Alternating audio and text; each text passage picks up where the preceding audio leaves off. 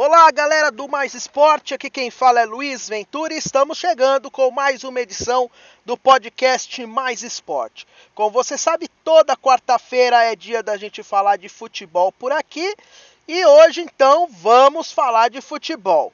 E dentro do tema de hoje a gente vai falar sobre o árbitro de vídeo, né? Já faz quatro anos praticamente que ele já faz parte aí da cultura do futebol né? E nós vamos fazer hoje aqui um balanço dentro da nossa opinião do que deu certo, do que está dando errado, do que precisa mudar e do que não precisa mudar no árbitro de vídeo dentro do futebol, tá certo? Então vamos começar. Para início, vamos explicar para você que ainda está meio perdido o que significa o VAR. O VAR é a sigla em inglês de árbitro assistente de vídeo. Ele foi inserido né, no futebol pela FIFA com o intuito de acabar né, com aquelas, aqueles lances que acabavam gerando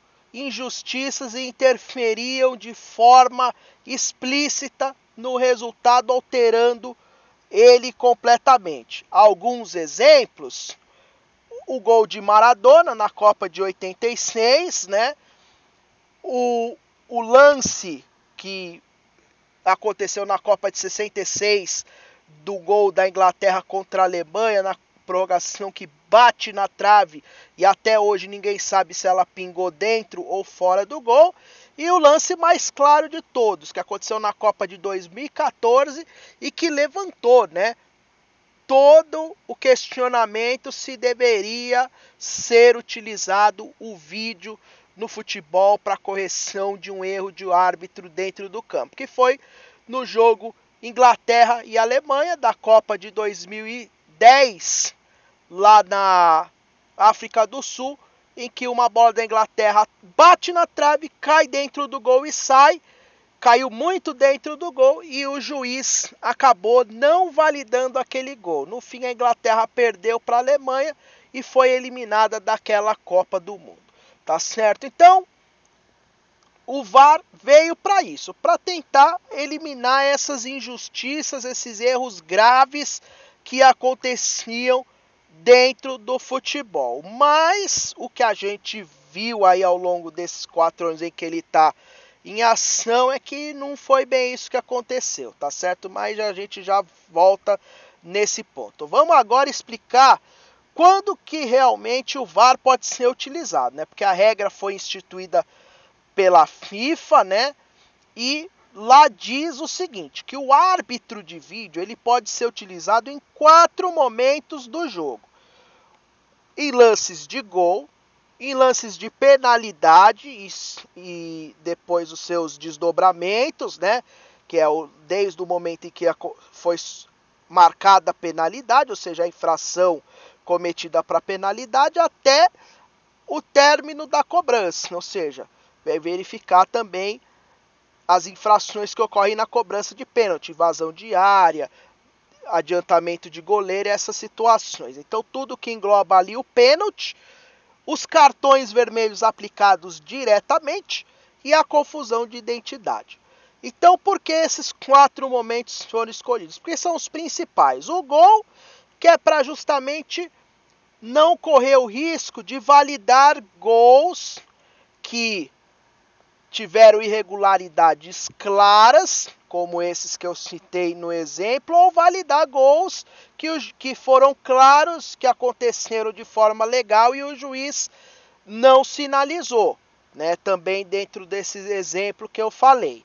O pênalti, o cartão vermelho direto e a confusão de identidade é a mesma coisa, né? Só que dentro desses lances, né, tem o seguinte princípio, né?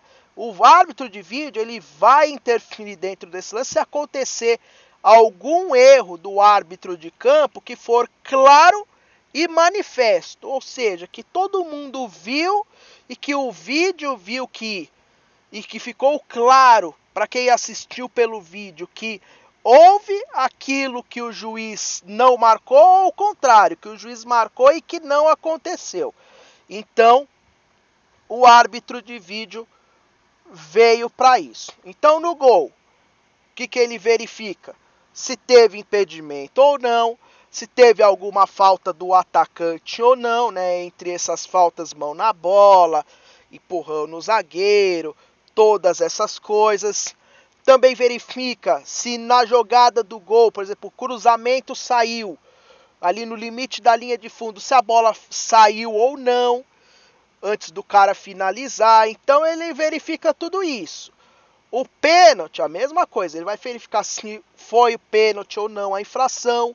Aí na cobrança ele vai verificar caso o goleiro defenda, se o goleiro avançou, saiu, tirou os dois pés da linha ou não, se saiu o gol, se não houve invasão por parte dos jogadores dentro da área. Aí no cartão vermelho direto, ele vai verificar se quando o juiz deu o cartão vermelho direto, se esse cartão foi dado de forma correta, por exemplo, uma agressão. Ah, ele deu porque o cara agrediu, só que na verdade ele não agrediu. Então verifica isso, ou o contrário, houve uma agressão e o juiz não viu. Ele chama o juiz para ver que houve agressão e dar o cartão vermelho assim por diante. A confusão de identidade é algum lance, por exemplo, que dois jogadores chegaram juntos, fizeram uma falta para cartão amarelo, só que ele dá cartão amarelo para o jogador X, mas quem fez a falta foi o jogador Y. Então chama o juiz para corrigir, ó, você errou, não foi esse, foi aquele. Ou em caso, por exemplo, de gol, em que tem o bate-rebate ali, o juiz não sabe quem tocou por último na bola, então ele também pode consultar o vídeo para tirar essa dúvida em relação à identidade. Só que o problema do VAR é o seguinte: a gente vendo na teoria, parece ser algo simples, algo prático, algo, sim, algo fácil de ser aplicado dentro do jogo de futebol. O problema é que a regra do futebol ela não é, ela não vive de coisas exatas, né? ela vive também de coisas subjetivas que dependem da interpretação do juiz. E é aí que entra um dos problemas do VAR nesse primeiro momento, né? Porque se fosse só verificar coisas pontuais, factuais, se é sim, não, legal, né? Como, por exemplo, a gente viu nesse último fim de semana, quem assistiu um jogo do campeonato italiano aqui no Mais Sport, Napoli e Sassuolo, e que o árbitro não viu um pisão do jogador do Napoli no pé do atacante do Sassuolo dentro da área, foi um pênalti, e aí o árbitro de vídeo para o jogo e chama o juiz avisando, ó, houve a penalidade, pisou no pé. Então isso é uma coisa objetiva, né, uma coisa factual. Só que não, algumas regras do futebol não são dessa forma. Também a questão interpretativa, né, como por exemplo a questão dos toques de mão. E em muitos desses lances, né, infelizmente, né, a gente tem visto que há muita confusão. Em alguns toques o árbitro vai lá e dá o pênalti, em outros o árbitro de vídeo é, ele não dá e o árbitro de vídeo chama, em outros o juiz não dá, o árbitro de vídeo também não chama, ou a lance que o árbitro de vídeo, que o juiz não dá, o árbitro de vídeo chama, o juiz vai contra, né? Então é lances interpretativos que acabam gerando toda essa confusão. E não é só esses lances, também é lance da famosa situação do último homem, né? Que a regra mudou. Antigamente o cara era o último homem, ele era expulso. Agora ele não precisa ser o último homem, basta ele estar impedido uma chance clara de gol, manifesto de gol, ele é ele pode ser expulso. E aí também é algo interpretativo. Você vai, o juiz tem que interpretar se aquela jogada é clara e manifesta de gol. Então, para um pode ser, para o juiz de campo pode ser, e para o cara do vídeo não. Aí o cara do vídeo chama o juiz. Ou o contrário, né? O juiz achou que não, o árbitro de vídeo achou que é, e aí gera toda essa confusão. Então esse é um problema da regra do árbitro de vídeo. Ele também pode ser utilizado em lances de jogadas interpretativas. E isso tem causado muitas polêmicas né, em relação à atuação no futebol dentro desses lances. Nesse fim de semana, o lance que mais gerou polêmica em relação a essa questão interpretativa é foi aquele lance do Fluminense contra o Fortaleza, em que o Roger Carvalho comete uma falta. Ele era o último homem, o jogador do Fluminense recebeu passe já dentro da área para finalizar e ele foi expulso. Só que vendo a jogada, a gente percebe que o goleiro, né, já estava em cima, ou seja, não era uma clara e manifesta chance de gol para uns, né? Porque o goleiro já estava em cima, ou seja, com a bola dominada, ou seja, talvez o goleiro chegasse primeiro na bola que o jogador do Fluminense, mas para outros, né, havia essa clara e manifesta chance de gol. Então, essa é uma questão aí que atrapalha muito, né, a atuação do VAR dentro do futebol. Outra questão que é ruim dentro do VAR, né, é que apesar da regra do futebol ser única para todo mundo, você jogando futebol do campeonato chinês ou futebol aqui do campeonato brasileiro, a regra é igual, mas as interpretações, as formas de apitar de cada juiz é diferente. A gente já falou aí da interpretação, mas você já deve ter ouvido aquela história. Árbitro X é árbitro que deixa correr mais o jogo. Árbitro Y é um árbitro que marca mais faltinhas. Então tem toda essa situação também, né? A arbitragem de cada juiz é de uma forma, né? Então não é homogênea, né? E isso gera dúvida, porque dependendo do árbitro que você está jogando, para um aquele lance é falta e para outro não, porque em muitos lances, além do toque do jogador, é preciso avaliar a intensidade da jogada, né? A força que o cara coloca na jogada, porque é, um toque simplesmente não é o suficiente às vezes para derrubar um cara, né? Mas é uma falta e o árbitro muitas vezes não dá, mas outros dão. Então não há um padrão, né, de arbitragem, né? Não há um, um padrão nessas questões. Isso atrapalha muito também, né? A questão do árbitro de vídeo. E temos também o fato da preparação dos árbitros, né? A gente sabe que no Brasil os árbitros não são profissionais. Em outros países são. Dentro do Brasil, a gente não tem o profissionalismo da arbitragem, mas a gente já tem hoje árbitros que vivem só da arbitragem.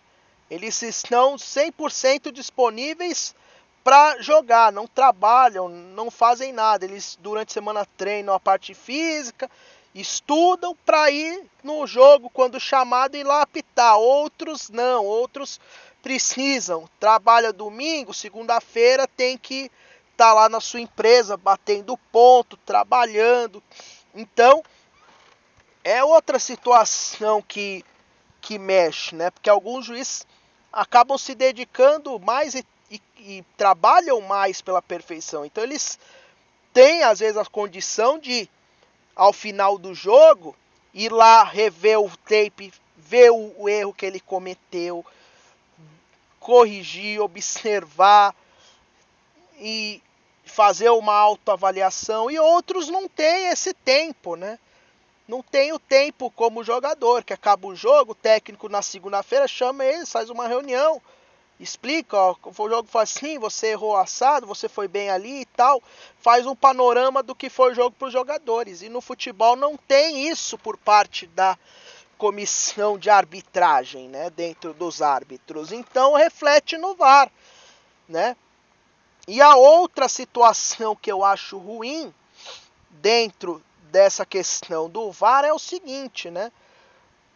É, houve um tempo né, que não tinha a diferença de juiz e bandeirinha. Então, muitas vezes a gente já chegou a ver na história aí do futebol, o árbitro do jogo era Arnaldo César Coelho. Bandeira dele era Romualdo Arpifilho e José Roberto Reit, né?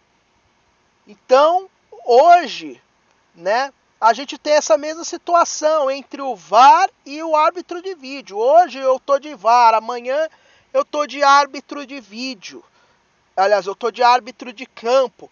E muitas vezes acontece situações de que eu tô lá no campo, eu tomo uma atitude, quando eu venho para a cabine do VAR, eu tomo uma atitude diferente, que foi o que aconteceu nas, na reta final do Campeonato Paulista com o Rafael Klaus, que todo mundo reclamou. No jogo Corinthians e Mirassol, ele era o árbitro de campo, teve uma solada do jogador do Mirassol, ele foi e expulsou. No outro jogo, depois, acho Corinthians e Bragantino, né, que ele estava como árbitro de vídeo, houve uma mesma entrada, né, do Fagner no jogador do Bragantino, Solada, que acertou. E ele como árbitro de vídeo, ele não deu nada. Ele não ele, ele deixou o jogo seguir, não chamou o juiz. E aí no outro fim de semana ele voltou a ser o árbitro de campo, teve outra solada menos grave do que aquela que ele, como árbitro de vídeo, não deu e ele marcou. Então, também gera esses conflitos. Pô, o cara no VAR é uma forma, no campo é outra. E tem a questão também do escudo FIFA, né? O cara é escudo FIFA. Quando ele tá no campo, ele é escudo FIFA, mas lá na cabine tá um cara que não é escudo FIFA, que tem menos experiência que ele. Então, às vezes o cara lá de cima, pô, eu, eu vou mandar o cara FIFA voltar atrás, o sei lá. Então ele fica meio receoso, talvez em alguns lances, podemos dizer isso. Ou o contrário, né, quando o cara do campo é um cara mais menos experiente, lá em cima é FIFA, ou seja, ele acaba ficando com medo e aí joga tudo a responsabilidade pro cara do VAR pô, esse lance aqui eu não sei se foi pênalti. Vou esperar, se acontecer qualquer lance duvidoso, eu vou esperar sempre o árbitro de vídeo me chamar. Então esse é um outro problema que acontece dentro da estrutura de árbitros e é essas coisas que precisam ser acertadas. O que, que eu acho que precisa ser acertado para melhorar isso? Primeira questão, acho que assim como tem teve depois a divisão, o cara vai se fazer o curso para ser só árbitro de campo e o outro para ser só bandeirinha. Vai ter que começar a fazer especialização. O cara vai ter que escolher, ou você quer ser árbitro de campo, ou você quer ser bandeirinha, ou você vai querer ser árbitro de vídeo. Vai ser essa questão. Ponto 1. Um. Segundo ponto que vai ter que ver, a CBF vai precisar tentar profissionalizar os principais árbitros, pelo menos da primeira divisão do Campeonato Brasileiro, para justamente o quê? Para quando acabar a rodada eles irem lá treinar, estudar, como se fosse realmente um time, para se aperfeiçoar, para tentar minimizar, evitar que aconteça disparidades de interpretações entre eles. Porque o que acontece? Cada um é de um estado, então eles fazem a preparação para o início no campeonato tem suas federações e depois já vão apitar brasileiro. E aí é totalmente diferente. Você vê que na Copa do Mundo, às vezes há um padrão, porque a FIFA reúne eles um dia, uns, uns dias antes, uns meses antes da Copa, faz todo o treinamento com eles e depois, durante a Copa, ao final de cada rodada, de cada jogo, eles reúnem os juízes e passam as instruções.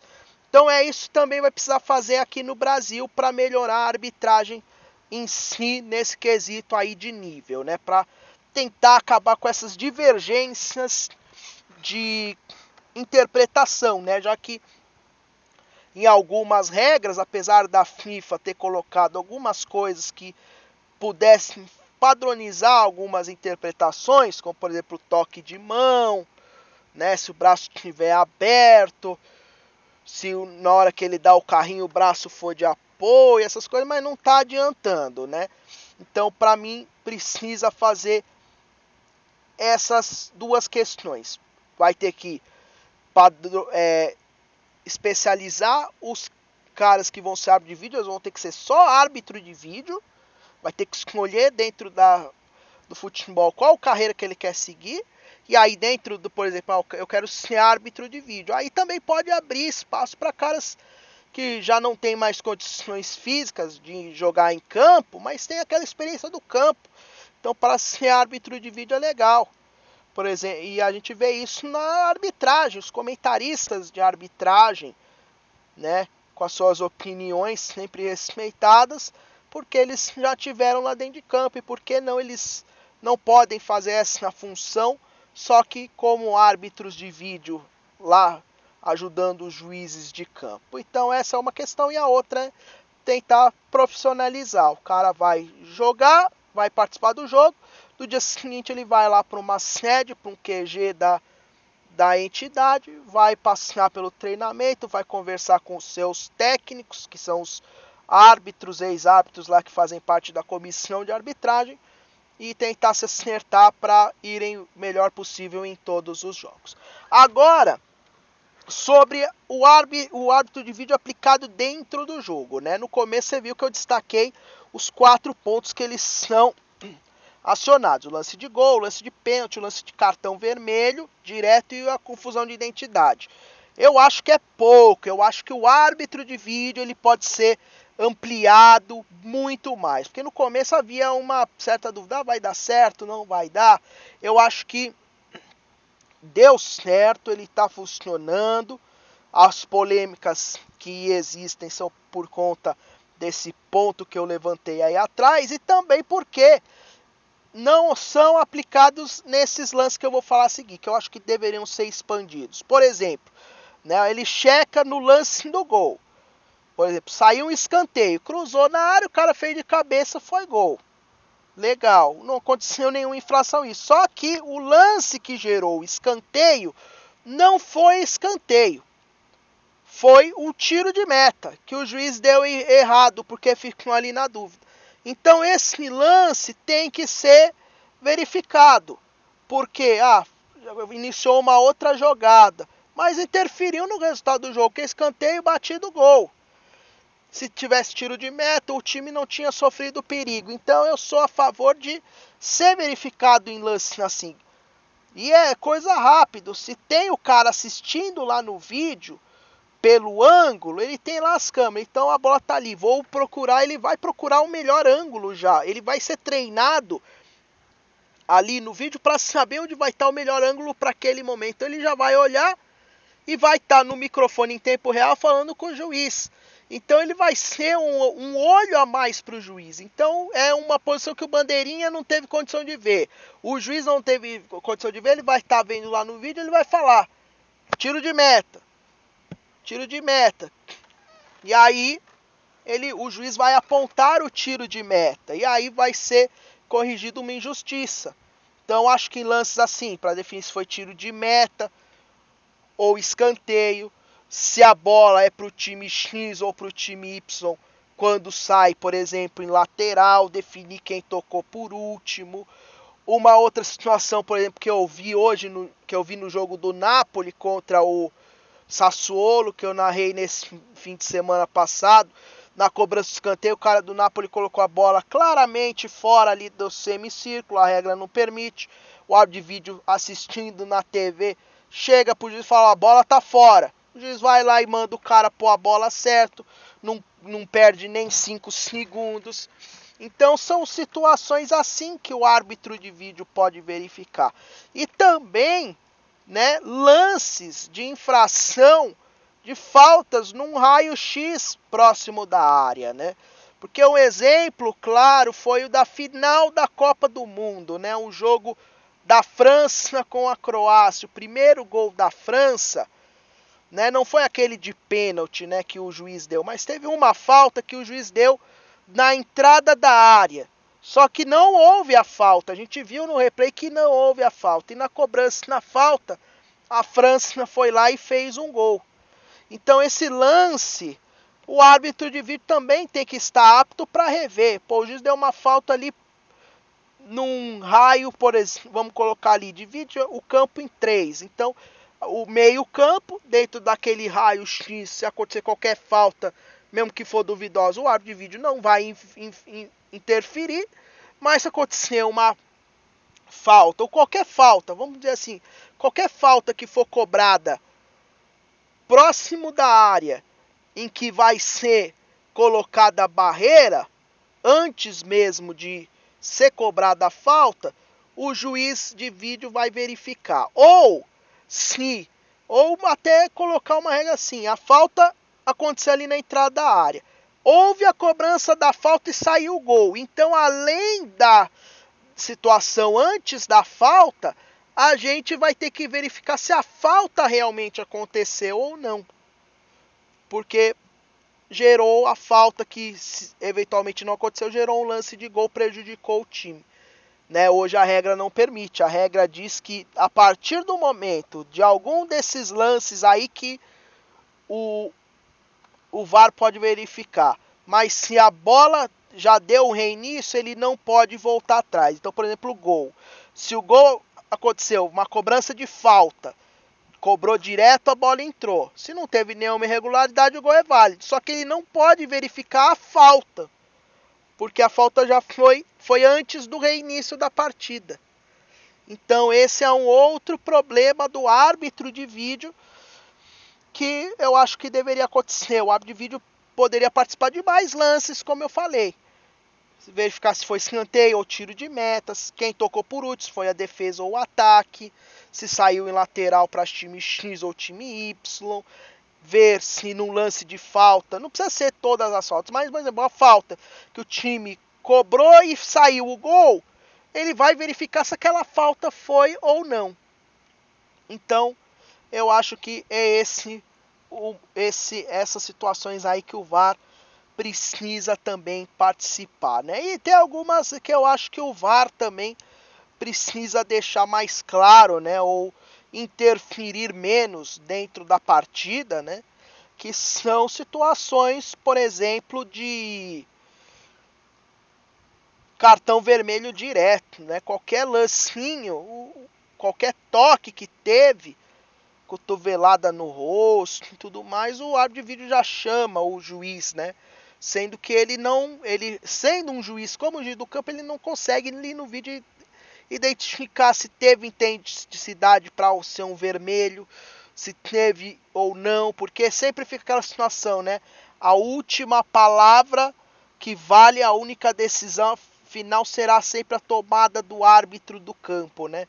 Então muitas vezes ele chama para o árbitro de campo tomar aquela decisão que poderia ser tomada por ele mesmo, porque ele é árbitro como o árbitro central de campo. Então deixar também algumas situações em que não precisa ser o árbitro de campo a tomar decisão, principalmente em lances interpretativos. Pode ser o árbitro de vídeo, né?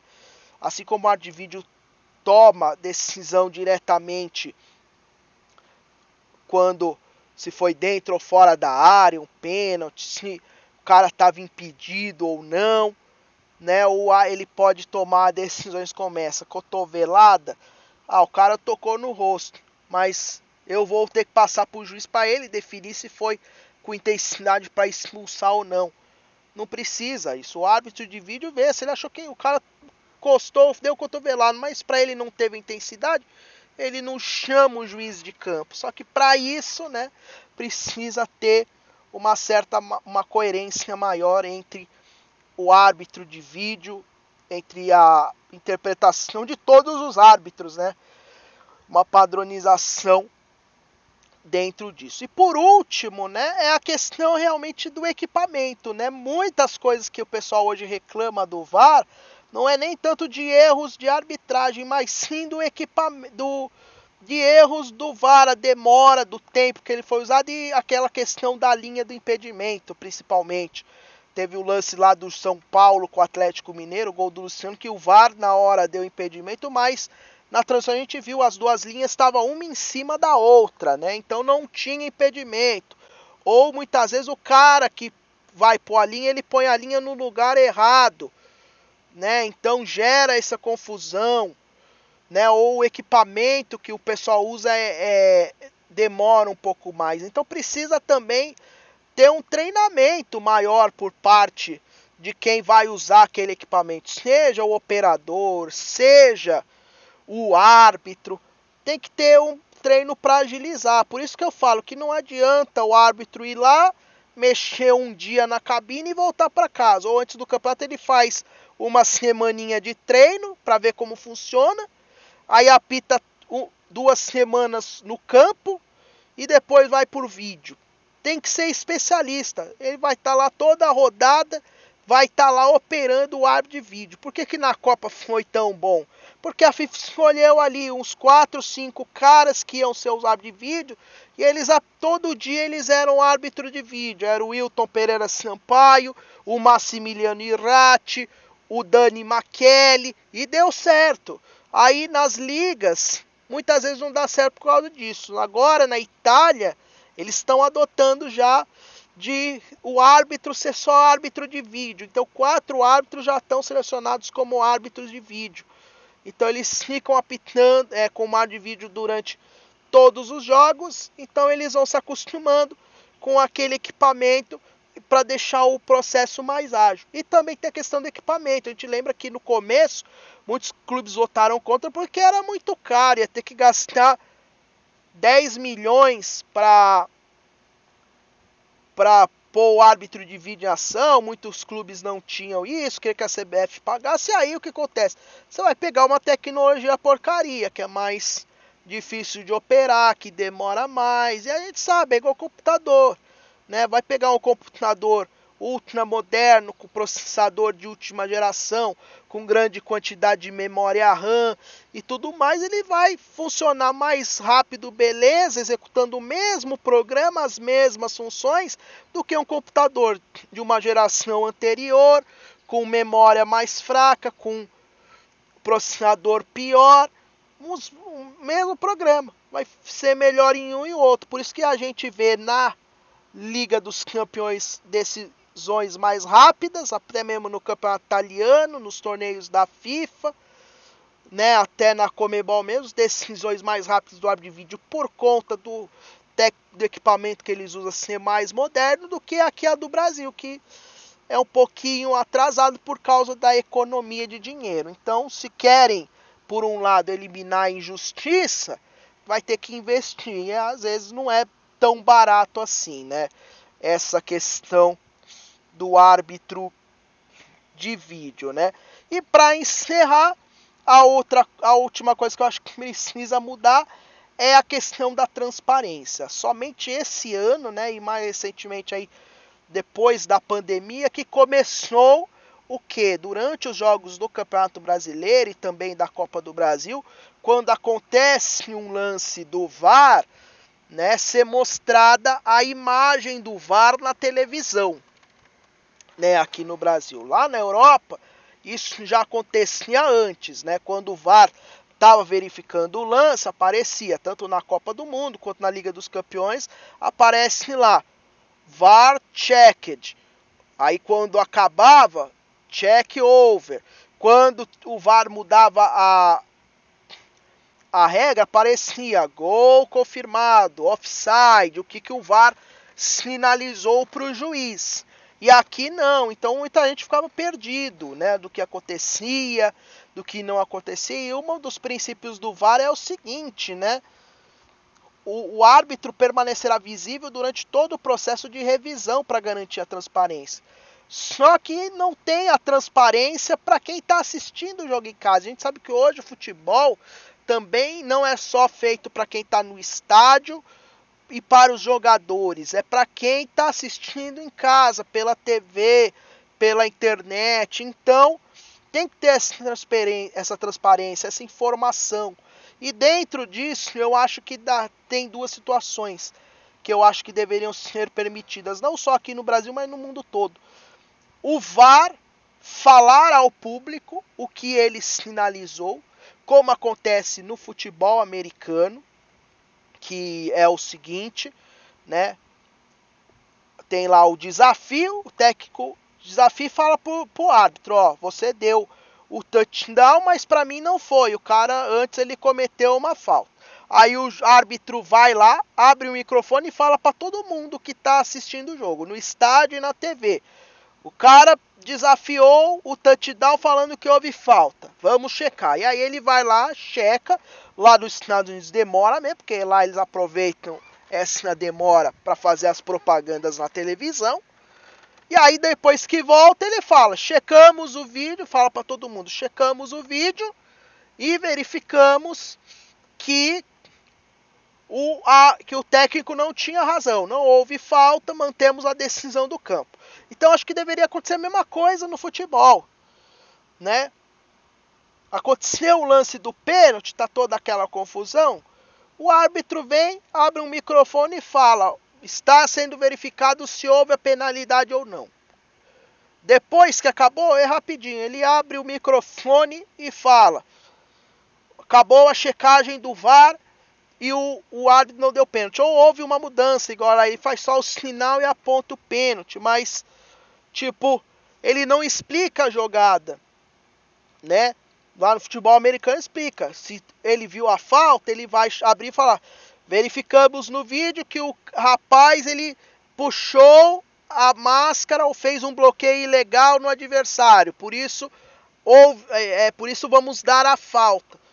Então ele não, não há essa regra dentro do VAR para isso, para explicar, é simples.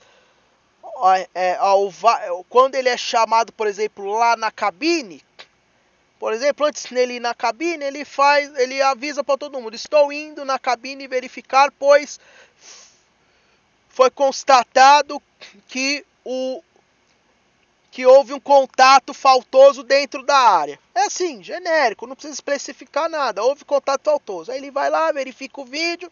Aí na hora que volta ele fala: verifiquei o vídeo e constatei que não houve é, o ato faltoso no contato, por isso não vou dar pênalti. Ou verifiquei que houve o, o contato faltoso e está sendo marcado pênalti. E pronto, acabou e também permitir que os árbitros deem explicação, porque fica muita pressão, né? Hoje eu tá, é, semana passou na Globo, no Globo Esporte, aqui de São Paulo, uma matéria explicando dos árbitros de vídeo, eles contando a vida deles como é na realidade, as pressões que eles sofrem, que ninguém sabe, ou que ninguém fica sabendo, porque justamente eles são vamos dizer assim, censurados pela CBF, pela comissão de arbitragem. Então, o que custa ao fim da partida eles virem, e assim como os técnicos dão as coletivas explicando o que, que aconteceu no jogo, por que, que ele fez isso, por que, que ele fez aquilo, por que, que o time jogou bem, por que, que o time jogou mal, os próprios jogadores, por que, que os árbitros não podem vir a uma coletiva e falar, ó, vamos responder as perguntas dos jornalistas. E ele responde. Ó, nesse lance a gente viu foi assim, assado, por isso que eu não achei o pênalti, ou eu não dei o pênalti no primeiro momento que eu estava encoberto, essas coisas. Todo mundo vai entender como era antigamente. Antigamente o cara entrevistava o, o juiz no campo mesmo, ao final da partida, né? E, e não tinha problema nenhum. Agora foi meio que censurado. E aí com isso, diminui a transparência e fica cada vez mais aquelas historinhas que a gente vê lá na internet. Aqui time X é sempre ajudado, que time X é sempre prejudicado, que o árbitro de vídeo só veio para oficializar ajuda para time X, para time Y e por aí vai. Então é outra coisa que precisa ter dentro do árbitro de vídeo uma maior transparência, não só nas indicações e nas marcações que eles mudam ou deixam de mudar dentro de campo, mas também uma explicação para o torcedor, né? né? Eu, por exemplo, como torcedor, eu gostaria de estender, de, de ouvir, né? Por exemplo, porque pro Klaus naquele jogo contra o Bragantino, aquela entrada do Fagner no jogador do Bragantino não foi considerado para cartão vermelho. E depois no outro jogo, porque tal entrada que lá ele não considerou vermelho, agora ele considerou. Então não sei se é uma forma os árbitros que pedem para não dar entrevistas ou se é os caras que protegem o árbitro. Então essa é a situação que fica em relação ao árbitro de vídeo, na minha opinião. Então, na minha posição final, eu vejo que assim, o árbitro de vídeo veio realmente para ficar, mas nunca vai acabar com o que o pessoal diz de injustiça ou polêmicas no futebol, porque a regra do futebol ela não é 100% exata. Ela tem alguns pontos que partem de interpretação, de subjetividade, e esses lances ainda vão gerar confusão e dúvida, porque para uns o que é, para outros não é, e vice-versa. E principalmente para os árbitros dentro de campo. Vai ter um que para um é, para outro não é. Então nunca vai eliminar a injustiça, mas se diminuir consideravelmente erros graves como gol do, de mão do Maradona, aquela mão do Túlio ajeitada na mão contra a Argentina na Copa América de 95, a bola da Inglaterra em 2010 que entrou e o juiz não deu gol, e por aí vai, né? Se acontecer isso, cada vez mais for eliminada essas injustiças, vai ser bom. Se no futuro a gente lembrar o VAR muito mais por conta de polêmicas assim interpretativas do que por coisas exatas, já já está muito bom. Mas o árbitro de vídeo ainda tem que evoluir bastante. Eu acredito que assim como as regras, a FIFA todo ano se reúne para revisar, precisa revisar e fazer uma reforma também a cada ano do árbitro de vídeo e alguns pontos foram salientados aqui. Vamos aguardar o futuro para ver o que, que a gente vai poder falar do VAR mais para frente. Então é isso, galera. A gente termina por hoje aqui o nosso podcast. Agradeço a você pela audiência, por ter ouvido. E a gente volta então na próxima quarta-feira com mais uma edição do podcast. Vamos falar de futebol. E nessa quinta-feira a gente está de volta com uma outra edição, outro tema do podcast. Dessa vez, o mais olímpico. Valeu, galera. Obrigado. Um grande abraço. Até a próxima.